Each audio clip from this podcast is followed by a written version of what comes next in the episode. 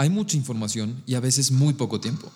Entérate de lo que está sucediendo en el mundo humanitario.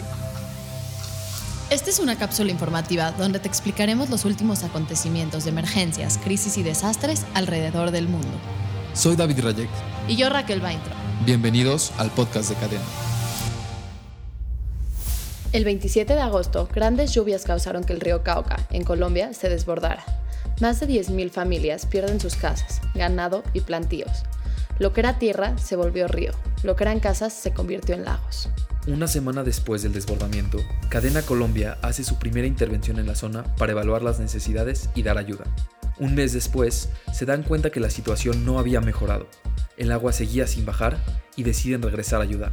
Hoy tendremos el gusto de entrevistar a Natasha Lev, directora de Operaciones Humanitarias en Cadena Colombia, y a Soli Ventolila, presidenta de Cadena Colombia. Ellas fueron parte de estas intervenciones y nos van a contar cómo Cadena llegó hasta los lugares más recónditos para poder ayudar. Gracias por estar hoy con nosotros y nos podrían contar un poquito qué pasó en La Mojana. La Mojana es eh, un sector eh, cercano a la costa colombiana, es un sector sumamente pobre como muchos eh, lugares del país pero en este lugar tiene la particularidad que siempre llueve mucho, no es que fue esta vez, o sea, es un lugar donde hay mucha, mucha, mucha lluvia, por eso hay mucho ganado y mucho cultivo, sobre todo arroz, porque se da el clima perfecto para estas dos actividades. Eh, pero en el, hace como dos meses empezaron unas lluvias muy, muy fuertes, llovió tanto, tanto, tanto que un río que es muy importante que atraviesa toda la zona, eh, el río se mm, colapsó, sí, se, se desbordó, pero un dique además que tienen ahí colapsó y se rompió. Entonces miles y millones de litros de agua pues inundaron, terminaron de inundar todo el territorio. Hay más de 15 mil personas afectadas por esto, hectáreas y hectáreas de cultivos perdidos, animales que murieron ahogados. Entonces la gente quedó en una situación muy terrible porque no solamente quedaron sin sus casas y sin y en sus hogares, sino que también quedaron sin su trabajo y toda la fuente de alimentos y de trabajo de la gente.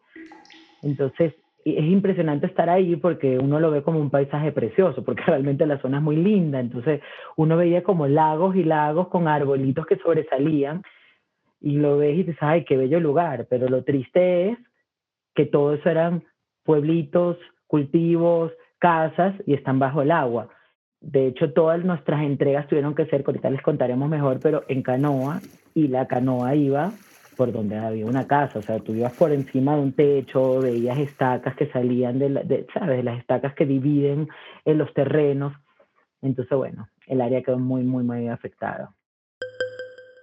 Un poquito hablando de fechas, este, según lo que investigamos un poco, esto, el desborde del río sucedió aproximadamente el 31 de agosto. ¿Y ustedes cuándo es que hacen esta intervención? El 27 de agosto fue cuando ocurrió la inundación y nosotros fuimos como una semana después. Estuvimos dos veces, o sea, Cadena en sí estuvo dos veces en La Mojana. La primera vez fue una semana después de la inundación y la segunda sí fue como un mes después porque habían zonas que no alcanzamos a llegar la primera vez y realmente en la primera intervención vimos lo grave que era. Entonces decidimos hacer una segunda intervención para llegar a más zonas y llevar más ayuda, porque era peor de lo que pensamos.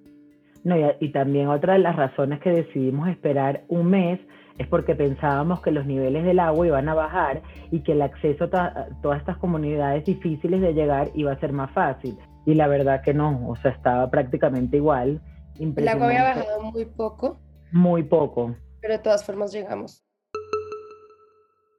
¿Nos podrían contar un poquito cómo se enteran ustedes, que me imagino que pues sí fue algo muy sonado en Colombia, y después de eso, qué acciones deciden ir? ¿Cómo fue esta primera vez que fueron y pues también la segunda, ¿no? ¿Cómo fue su experiencia ya desde cómo tomaron las decisiones que justo ustedes dos las toman de qué llevar y qué es lo que vivieron allá con la gente, con los voluntarios. Nos enteramos por la unidad de riesgo colombiana que nos contó que había ocurrido este desastre. Investigamos un poco, lanzamos una alerta de Start Network para este desastre y en la primera intervención llevamos como lo que pudimos llevar que teníamos para poder llegar rápido y fueron dos personas, entonces era más o menos como una intervención y un assessment para entender bien la situación Y estando allá, que fueron dos personas de cadena, fue cuando nos dijeron, esto es realmente grave. Nosotros llevamos, ejemplo, ayuda como para 500 familias, creo que fue en la primera intervención, y fue como, no es suficiente. La gente perdió todo y esto no, no, no va a mejorar pronto. El gobierno estaba tratando como de arreglar el jarillón, pero seguía lloviendo y seguía lloviendo y eso no iba a pasar. Entonces, un mes después que llegamos, el agua seguía igual de alta de lo grave que estaba. O sea, el gobierno no tuvo forma de, ayudar. Justamente hablando con el alcalde local, él nos dijo como que el gobierno está tratando de, reconstruir el jarillón que se rompió, pero que eso no va a servir de nada porque está lloviendo tanto que se va a seguir rompiendo. Entonces que él le pidió al gobierno que le ayudara tal vez con comida para las familias que fueron afectadas en vez de gastarse ese dinero en arreglar el jarillón porque no iba a lograrlo en estas épocas de lluvia y que más bien lo arreglaran en marzo, que había un poquito más de sequía. Pero no sabemos si eso va a ser, o sea, si esa petición va a pasar, yo no creo. Em, quiero agregar ahí algo que no puse en contexto de esta zona, que la zona es una zona, bueno, complicada por, por la situación pues de seguridad, como muchas también, muchos de los departamentos colombianos, pero aparte todo el tema de mm, guerrilla, paramilitares que siempre hay en esa zona, que fue uno de los motivos también que nos tardamos tanto en ir, porque hasta que no nos dieran luz verde, eh, no queríamos ir. Tuvimos, de hecho, una reunión en el interín con, con la gente de la policía, con el general de la Policía Nacional. Él a la final nos hizo la recomendación de que fuéramos con la defensa civil, que no despertaba las pasiones que podía despertar el ejército o la policía. Pero aparte de eso, la situación política de la región, es bien complicada. O sea, ahí todo el mundo trata de meter la mano, de ganar votos, y a la final, pues los afectados es la gente, porque se roban mucha plata, y es lo que dice Nati, o sea, sí, hay que arreglar eso, pero quién sabe si lo van a arreglar. O sea, ahí es toda una pelea política constante, una lucha de poder, y la gente está muy desamparada. O sea, el lugar en general, el pueblo más cercano donde nosotros estuvimos haciendo las entregas, ya de por sí es un pueblo súper pobre, y esa era la ciudad. Y luego uno ve el, el, estado de ese pueblito y tú dices también, bueno, qué pobreza. Y entonces imagínense a una hora, dos horas de ese pueblito meterse para adentro, pues la situación es horrorosa. También es que La Mojana es una zona muy, muy, muy grande, son hectáreas y hectáreas, la Mojana cubre tres departamentos que en México esos son estados. Entonces, mucha de la ayuda que el gobierno dio, que sí dio ayuda, estaba más como en las, en, las partes conocidas, en las ciudades grandes, en las ciudades cercanas, en los lugares de fácil acceso, pero no hasta donde nosotros llegamos, que era lo que decía Soli, es un pueblito donde nosotros dormimos que es el, como el más cercano a esta zona, que es un pueblito súper pobre y de ahí ya era dos horas, tres horas, una hora en barcos, en tractores, en carro, en canoas, hasta llegar a las comunidades más, más afectadas, que ni el gobierno llegó allá a ayudar. ¿Y nos podrían platicar un poquito qué les contaban las personas de allá, de alguna anécdota que se acuerden, acuerden una experiencia que les contó alguien que vive allá sobre esto? O sea, ¿cómo lo veían ellos? Mira, bueno, tuvimos muchos, o sea, bueno, la gente primero que nada estaba demasiado agradecida, o sea, donde íbamos nos agradecían, bendiciones y que Dios los bendiga, o sea, muy lindo porque la gente realmente aprecia el esfuerzo que hacemos. Pero me acuerdo en una de esas que estábamos entregando y de repente sale una señora del, del río, del lago, yo no sé cómo llamar eso, pues una inundación, toda mojada y yo como que la veo y me dicen, ay, no sé, es que me dijeron que estaban entregando y yo me vine nadando. O sea, y, y, uno como que, o sea, yo me reí con ella, que estaba toda mojada, o sea, como que echamos broma las dos de la situación, pero después uno se queda pensando y dice, imagínate esa pobre mujer, o sea, para venir a recoger un mercado, yo no sé cuánto tiempo tuvo que nadar, nadar ahí eh, y, y, ni sabes lo que hay abajo, o sea, no sé cómo explicarte, no es que estás nadando en una piscina o en el mar que tú sabes, o sea, es una zona complicada donde habían eh, además estacas y, cables y techos de casa y cosas y árboles y ramas, pero mucha gente hacía eso, o sea, y la, gente, está todo el mundo mojado todo el día porque está todo mojado. Entonces era muy, miles de casas, tienes que caminar y que el agua te llega por encima de las rodillas hasta llegar a tu casa. Entonces la gente, pues, eh, estaba realmente agradecida. Y otra cosa que fue que me gustó mucho y que para mí esa fue la anécdota más linda y como que lo que me llevé es que mucha gente nos agradecía los mercados, la ayuda que estábamos llevando, las colchonetas, pero nos empezaron a pedir, señora, ¿por qué no me da un trasmayo? Yo no sabía ni lo que era un trasmayo. Un trasmayo son unas redes que ellos utilizan para pescar. Entonces, claro, como ahora todo eso está, lagunas y el río se, se juntó, pues hay peces por todas partes.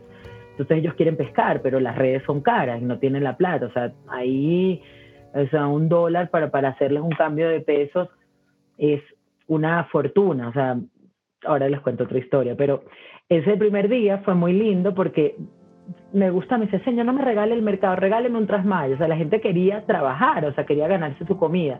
Entonces, de hecho, esa noche llegamos y pedimos redes de pescar para llevar el día siguiente y entregarles a la gente. Entonces, al final también, eso no era algo que habíamos llegado, pero estando ahí nos dimos cuenta que era la necesidad y que eso les iba a servir mucho más porque cuando se les acabara el mercado, pues iban a poder seguir pescando. Compramos todas las que habían en el pueblo y las llevamos.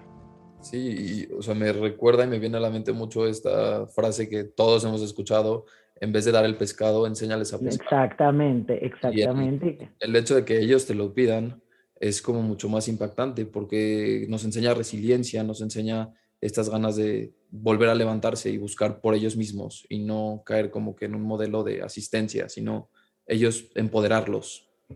Sí, por eso digo que me encantó porque fue tal cual. Ese dicho lo he escuchado toda la vida y esto era como que, mira, no me des mercado, dame algo para yo trabajar. Ok, increíble. ¿Tú, Nat, tienes alguna anécdota que nos quieras platicar? Sí, les, les voy a contar las travesías de transporte que para mí fue, fue, o sea, fue muy lindo como poder llegar a lograr montar esa cantidad de medios de transporte para llegar a las comunidades más, más necesitadas. Entonces, un día tuvimos que agarrar primero una hora de carro, después nos recogió un tractor y agarramos otra hora de tractor montando desde el camión toda la ayuda al tractor, el tractor atravesando ríos, lodos, de todo. Una vez pasamos toda esa parte de tierra, el, el, tractor llegó a una comunidad y en esa comunidad nos recogían canoas, entonces otra vez montar toda la ayuda del tractor a las canoas para ya entregárselo a cada comunidad algunas, en algunos casos nos tocaba ir como directo a la casa de cada persona porque era casi que una isla. En la mitad de la nada. En la mitad de la nada, entonces llegaba la canoa, nos bajamos ahí con nuestras botas de lluvia, llegar a donde, cada familia para poder entregarle la ayuda. En estos casos entregamos también filtros de agua que la gente no podía creer que había un artefacto que convertía el agua en agua potable y fue súper lindo, era como, como así, me la, como que medio no lo creían, nos tocó hacer la de tomarnos el vaso para que la gente nos crea que tomamos el agua, e, esa agua espero que esté bien, porque si no, para que la gente nos ah. crea que se pueden tomar el agua del filtro de agua, y bueno, estaban muy, muy, muy agradecidos. Luego otro día nos tocó agarrar una lancha por todo el río Cauca, que fue el río que se desbordó y que causó estas inundaciones. Entonces, una hora de lancha, después nos recoge otro tractor para llegar a otras comunidades, para llegar a otras canoas que se llaman Johnson, que son un poquito más grandes. Y ahí ya sí íbamos más como a refugios, albergues, donde habían como ya 5 o 10 familias viviendo en unos espacios que estaban bastante duros, la verdad. Sí, que, no son refugios como tal, sino que eran casas de personas que como la casa no se inundó por completo, pues recibían a sus vecinos en la casa. O, la, no, pues la, la, que nos dieron el café, que era como una cancha y armaron ahí cambuches, como 10 familias y la gente siempre son súper felices, te ofre, nos ofrecieron café, es muy lindo. Sí, no tan linda la gente, imagínate que un día eh, llega, o sea, el primer día llega la señora y me pregunta que, mire, señor, le voy a comprar, voy a ir buscarles un, una gallina y les voy a hacer un caldo de gallina y toda emocionada contándome el menú que nos iban a hacer. Y yo le digo, bueno, me encanta, te lo agradezco, pero después no te vayas a ofender porque yo no lo voy a comer. Entonces le cuento que yo soy judía y que soy kosher y que no como de gallina. Dice, bueno, ¿y qué si come? Entonces yo le dije, no, mira, si pescado, como, sino yo, yo me como el arroz, yo me como el todo, pero te lo estoy diciendo para que después no vayas a pensar que no me quiero comer la comida. Y cuando llegó la señora, me, hizo, me buscó pescado, me hizo mi mojarra frita con el arroz, con todo. Súper lindo, súper lindo. Pero iba a contar otra, otra anécdota, que esa me encanta porque ahí te das cuenta, pues, el nivel de pobreza de la gente. En la mañana del primer día estábamos ahí en un lugar que todo, todo inundado y teníamos que agarrar como que la canoa para empezar a entregar las cosas. Entonces, bueno, era, estábamos complicados, no terminaban de llegar las canoas, no entraba todo, este, como que se empezó a ir la primera canoa y yo me quedé ahí y llega un señor en caballo. Y entonces yo le empiezo a decir, ay, ya llegó mi caballo, que yo voy en el caballo porque me encanta el caballo. Y entonces el señor se empiezan todos a reír, ah, usted no sabe montar caballo. O sea, como que pensando esta señora de Ciudad Suya ha montado un caballo. Y entonces el señor del caballo me dice, si usted sabe montar caballo, montese y váyase bien adentro para que vea lo que, para que vea realmente, porque hay, o sea, me dijo, si se va por el camino, por ahí no puede acceder nada, ni, ni, ni los barquitos, ni caminando, porque había mucho lodo, entonces una persona se hunde, las canoas no llegan y la única manera es con caballo. Y digo, bueno, présteme. Entonces yo me metí con el caballo hasta adentro, adentro, adentro. Realmente al caballo el pobre le costaba, pero podía. Y ahí sí era horrible, horrible, horrible porque la gente no podía salir de sus casas, estaba, o sea, como que él vino con el caballo a recogerle de los mercados a la gente y llevarlos porque esa gente sí les costaba muchísimo más salir. Pero bueno, después de, de, o sea, la anécdota con este señor que me prestó el caballo, entonces ya, ¿sabes? Ya era mi amigo del pueblo. En la tarde, cuando él vio los filtros, él me vino a pedir los filtros de agua. Y entonces yo le dije que sí, pero que cómo hacíamos para instalarlo, porque uno no entrega el filtro, uno lo instala. Entonces me decían, es que no hay manera que ustedes lleguen a, donde yo vivo y ya yo no me puedo volver a llevar el caballo porque el caballo lleva todo el día yendo y viniendo. Entonces le dije, bueno, montate en la canoa conmigo, vamos al siguiente pueblo, ves cómo se instalan y tú los instalas. Y el señor, no, no, bueno, no, tranquilo, pero no me lo puede dar. Y yo, o sea, no entendía por qué, o sea, si estaba tan emocionado con el filtro, ¿por qué no me quería venir? o sea, ¿por qué no? Dice, es que señora, después me van a cobrar la vuelta en la canoa y yo no tengo plata para eso. Y yo le pregunto, ¿cuánto es? Y para que entiendan, era un dólar 20 centavos, o sea, eso es lo que le costaba. Y él era capaz de perder todos los filtros que le íbamos a dar para su gente porque no tenía para pagarlo. al final le dije, no, que yo te doy la, o sea, yo, nosotros te pagamos el transporte de vuelta. Entonces, bueno, el señor vino, estaba feliz, le, se aprendió, filmó con su celular todo el proceso para que él pudiera ir a donde él vivía, instalar los filtros. Fue muy bonito, pues. Después de escuchar tantas anécdotas en las que fueron necesarios todos los transportes, tractores, lanchas, canoas, caballos, para poder llegar a donde más lo necesitaban, nos damos cuenta de que era más que necesario hacer todo este esfuerzo para aliviar el sufrimiento humano. Al igual que nos dimos cuenta que en una intervención humanitaria, a veces no sabes lo que tendrás que hacer para lograr ayudar a las personas. Es por eso que como humanitarios tenemos que desarrollar la capacidad de solucionar, a veces bajo presión, los contratiempos que se nos presentan. Ahora que estás más informado, ¿qué sigue? Solo tú lo puedes definir. Esto fue una cápsula más de Ecos Humanitarios. Si quieres encontrar más información, visita ecoshumanitarios.com y síguenos en Instagram como Ecos Humanitarios. Soy David Rayek. Y yo Raquel Bainto.